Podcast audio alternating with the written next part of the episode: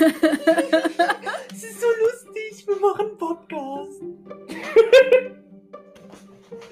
Sei still jetzt. Hallo Freunde, Malte und Doro heißen euch herzlich willkommen zu dem vielleicht besten Adventskalender aller Zeiten. In Türchen 24. Frohe Weihnachten. Keine Angst, wir singen jetzt nicht oder sowas. Also, wir sind zwar komisch, aber egal. Ja, nein, wir singen nicht.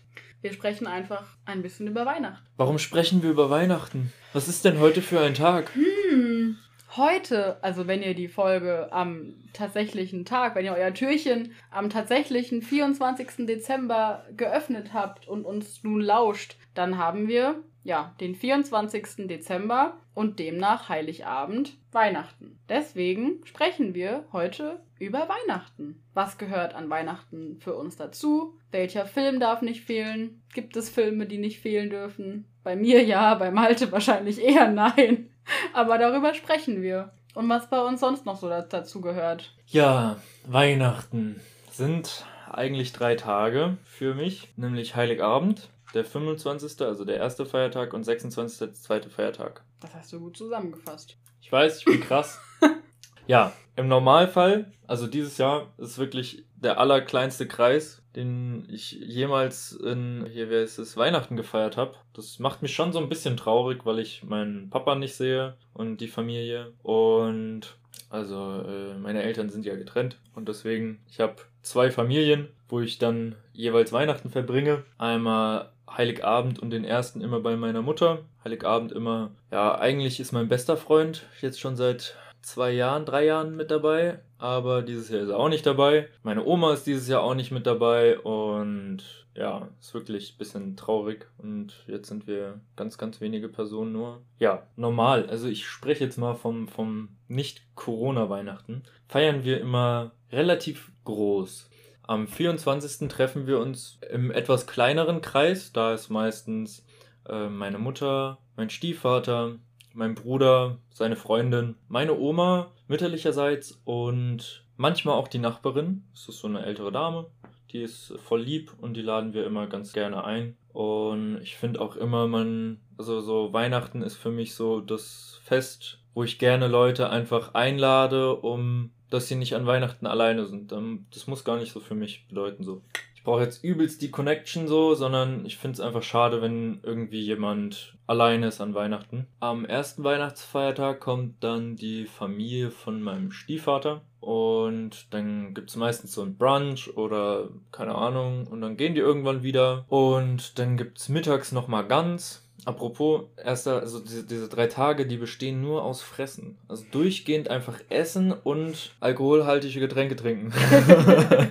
also, das ist Weihnachten ist so im, im, im innersten Kern eigentlich nur fressen und saufen. Und halt so ein bisschen Zeit mit der Familie verbringen. Aber das ist nebensächlich. Fressen und saufen steht ganz oben mit dabei. Am ersten Weihnachtsfeiertag gibt es, wie gesagt, irgendwie Gans oder Pute, je nachdem. Brunch. Manchmal gibt es auch geräucherten Lachs von meinem Stiefvater.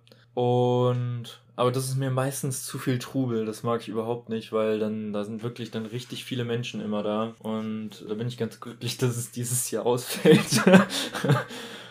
ja, der zweite Weihnachtsfeiertag ist dann meistens bei meiner Oma väterlicherseits und das ist immer richtig richtig schön. Da sehe ich dann meine väterliche Familienseite. Ja, das ist ganz cool. Genau. Und meine Oma, die, die tischt dann immer so übertrieben geiles Essen auf und macht dann so Tschernobyl-Gänse, weil die Gänse dann irgendwie vier Keulen haben oder fünf Flügel oder Oh Gott. haben wir dann irgendwann mal Tschernobyl-Gänse oder das ist eigentlich so mein Weihnachten und zwischendurch gibt's immer so ein bisschen Bescherung und man schenkt sich so Kleinigkeiten und ich versuche dann immer irgendwas noch Last-Minute-mäßiges zu machen oder so. Ja. Wenn ihr die Folge 4 gehört habt, dann wisst ihr, dass ich einfach scheiße bin im Verschenken und deswegen wünsche ich mir auch nie was. da muss ich nie zurückschenken. Modern Problems requires modern solutions. Kriegst trotzdem was. Oh. Ja, genau. Ja, das klingt soweit ganz cool. Es ist halt eigentlich relativ einfach, es ist sehr traditionell, Mhm. weil man viel nur im engsten Kreis macht. Das finde ich richtig schön. Also, dass es eigentlich immer dieselben Personen sind und ab und zu ist da so eine kleine Fluktuation drin mit, manchmal ist die Nachbarin nicht dabei, manchmal ist mein bester Freund mit dabei und so. Und ja, ich finde es ein bisschen schade, dass es dieses Jahr gar nicht klappt. Aber so ist das halt leider. Doro, wie läuft's bei dir? Malti, wie läuft's bei mir? Ja, dieses Jahr natürlich auch so, wie man es halt überhaupt nur machen kann. Aber genau, ich erzähle jetzt auch mal, wie es sonst immer war. Oder seit sonst seit fünf Jahren so äh, die letzten Jahre war. Da habe ich dann nämlich ähm, angefangen, Weihnachten bei meiner Sandkastenfreundin quasi zu verbringen. Zumindest die ersten zwei Weihnachtstage und ihrer Familie, weil ja, ich da quasi auch so dazugehöre. Und dann habe ich das immer so aufgeteilt mit meiner Familie und eben der Familie. Davor gehört aber für mich auch schon immer dazu, durch meine Cousins und Cousinen und äh, unsere Oma, dass wir an Weihnachten immer zwei Filme geschaut haben. Und das ist einmal Single Bells und das ist einmal O Palmenbaum. Wenn ihr hier jemanden kennt, von dem ich nicht weiß, dass er die Filme oder er oder sie die Filme kennen, meldet euch, weil die Filme sind echt nicht so bekannt und ich freue mich über jede Person, die die Filme doch bereits kennt, ohne dass ich sie davor angesprochen habe. Die Filme sind nämlich äh, aus Österreich und schon was älter, Anfang 2000er und einfach super lustig und die gehören da dazu und ich habe dann vor ein paar Jahren angefangen, sie dann eben mit meiner Freundin zu gucken musste sie daran gewöhnen, aber mittlerweile hat sie sich damit arrangieren können. Dafür gucken wir dann äh, Sissy für sie. Was überhaupt nicht so mein Ding ist. Aber so haben wir dann beide unsere Weihnachtsfilme, die für uns da dazugehören.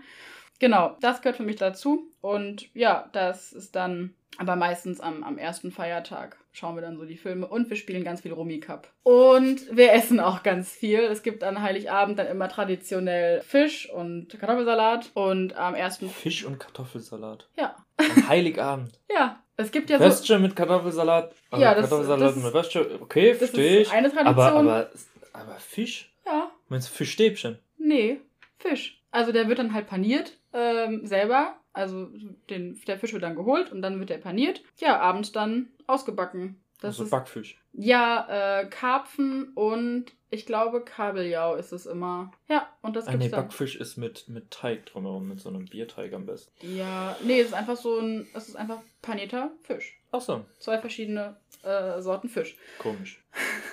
Komisch, was es alles so für, für Ja. Heiligabend-Essensrituale gibt. Ja, Heiligabend-Essensrituale. Meine Mutter versucht sich dann immer bei neuesten, keine Ahnung, Shit und macht dann Probiert neue Gerichte Ja, ja, aus. und, und macht dann irgendwie so richtig fancy Rehrücken oder sowas. Ja, wir haben schon echt, also Ja. da gehen auf jeden Fall die Props raus bei meiner Mutter. Die hat, die hat schon immer richtige Tafel aufgetischt an Weihnachten. Ja, also das gibt's natürlich auch, aber also es gibt dann an Feiertagen gibt's dann sowas wie Wild, das wird dann da halt ausgepackt. Aber an Heiligabend war das immer so, dass es da halt Fisch und Kartoffelsalat gibt. Mm, Und an den, am ersten Feiertag dann halt, ja, irgendwas mit irgendeinem Braten. Ah, nee, Ente gibt es meistens. Ente gibt's meistens. Und dazu selbstgemachte Semmelknödel. Mm. Mhm.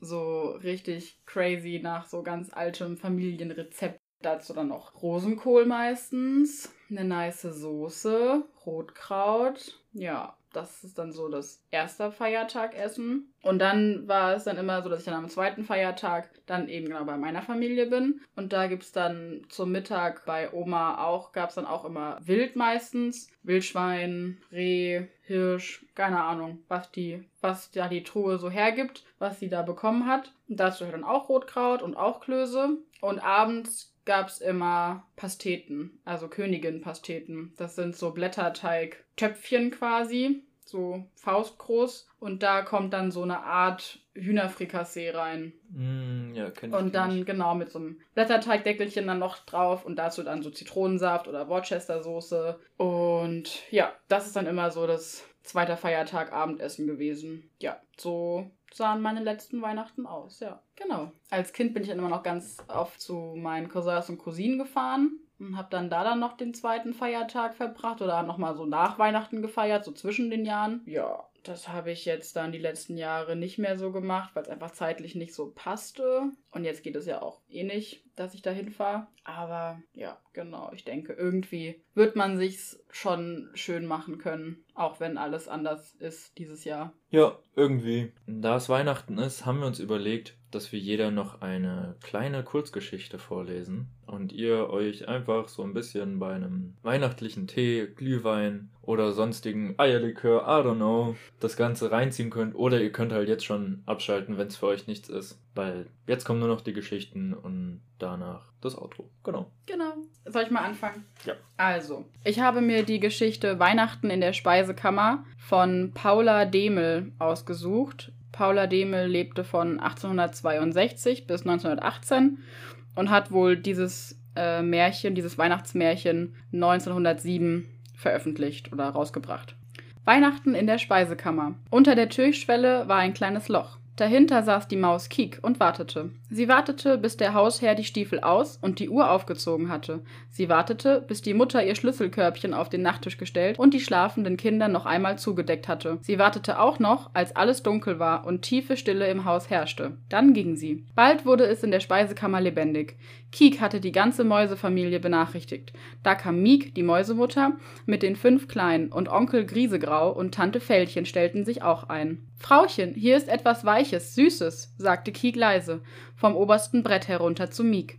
Das ist etwas für die Kinder, und er teilte von den Mohnpielen aus. Komm hierher, Griesegrau, piepste Fältchen und guckte hinter der Mehltonne vor. Hier gibt's Gänsebraten, vorzüglich, sag ich dir. Die reine Hafermast, wie Nuss knuspert sich's. Griesegrau aber saß in der neuen Kiste in der Ecke, knabberte am Pfefferkuchen und ließ sich nicht stören. Die Mäusekinder balgten sich im Sandkasten und kriegten Mohnpielen. Papa, sagte das Größte, meine Zähne sind schon scharf genug. Ich möchte lieber knabbern. Knabbern hört sich so hübsch an. Ja, ja, wir wollen auch lieber knabbern, sagten alle Mäusekinder. Mohnpielen sind uns zu matschig. Und bald hörte man sie am Gänsebraten und am Pfefferkuchen. Verderbt euch nicht den Magen, rief Fältchen, die Angst hatte, selber nicht genug zu kriegen. An einem verdorbenen Magen kann man sterben. Die kleinen Mäuse sahen ihre Tante erschrocken an. Sterben wollten sie ganz und gar nicht. Das musste schrecklich sein. Vater Kiek beruhigte sie und erzählte ihnen von Gottlieb und Lenchen, die drinnen in ihren Betten lägen und ein hölzernes Pferdchen und eine Puppe im Arm hätten, und dass in der großen Stube ein mächtiger Baum stände, mit Lichtern und buntem Flimmerstaat, und dass es in der ganzen Wohnung herrlich nach frischem Kuchen röche, der aber im Glasschrank stände und an den man nicht heran könnte. Ach, sagte Fellchen, erzähle nicht so viel, lass die Kinder lieber essen.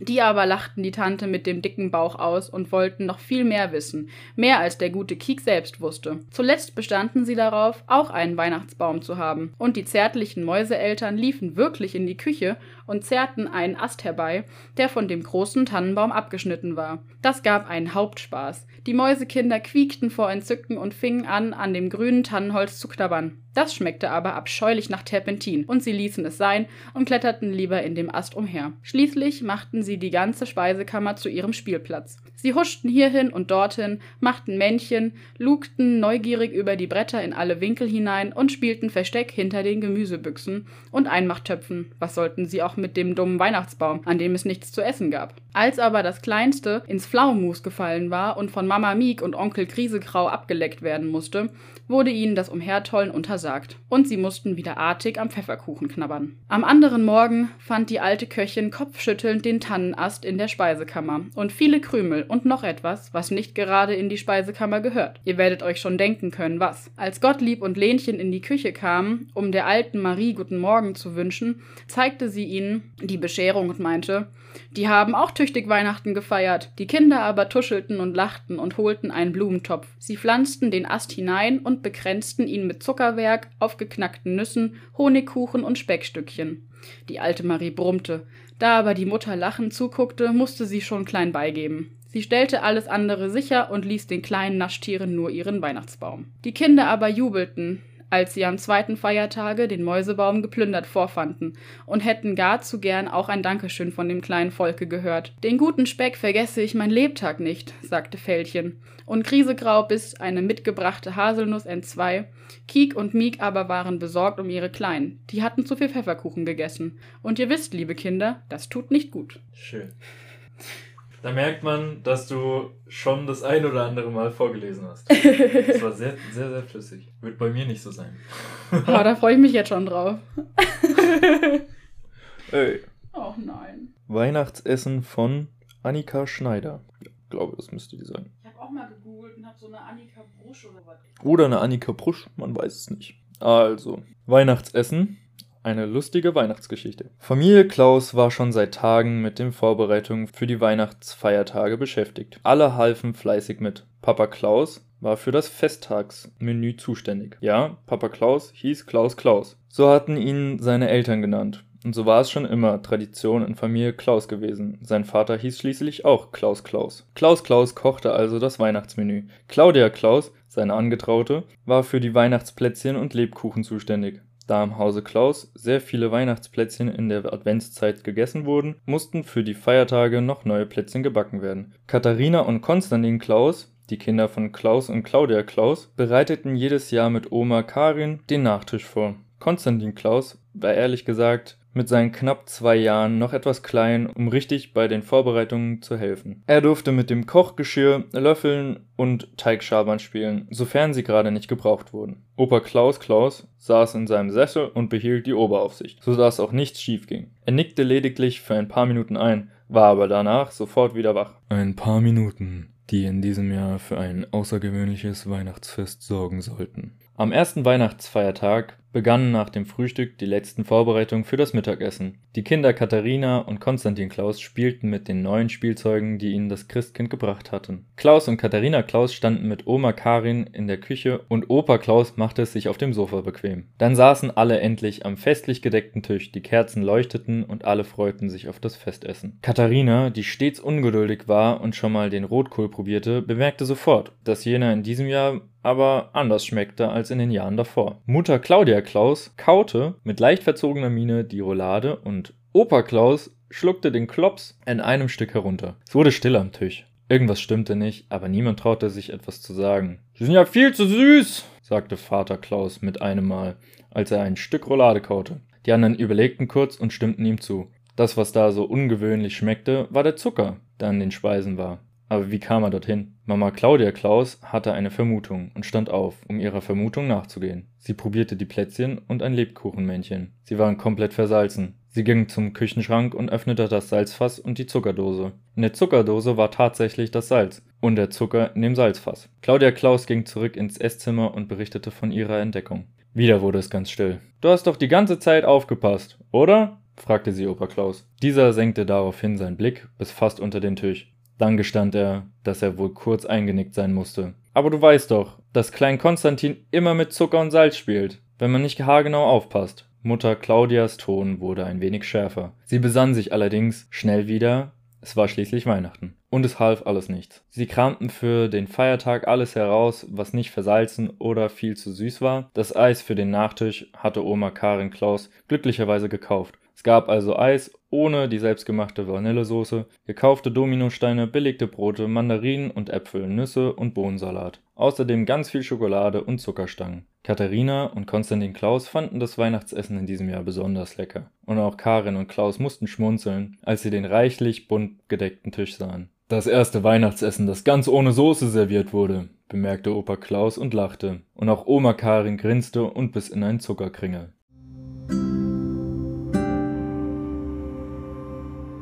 Wir wünschen euch frohe Weihnachten. Schön, dass ihr dabei wart. Außerdem wünschen wir euch schöne Tage zwischen den Jahren, einen guten Rutsch ins neue Jahr und freut euch auf den 01.01.2021. Ciao. Ja, es ist erst Und alles und alle freuten sich auf die Jesus. Hallo. Steht eigentlich Klos, aber ich sag Klops, ist okay, oder? Ja, ist wurscht. Das erste Weihnachtsessen, das ganz ohne Soße serviert wurde. Seh dich im Was? Hab ich im Spiegel gesehen. Ah, nice. Hallo.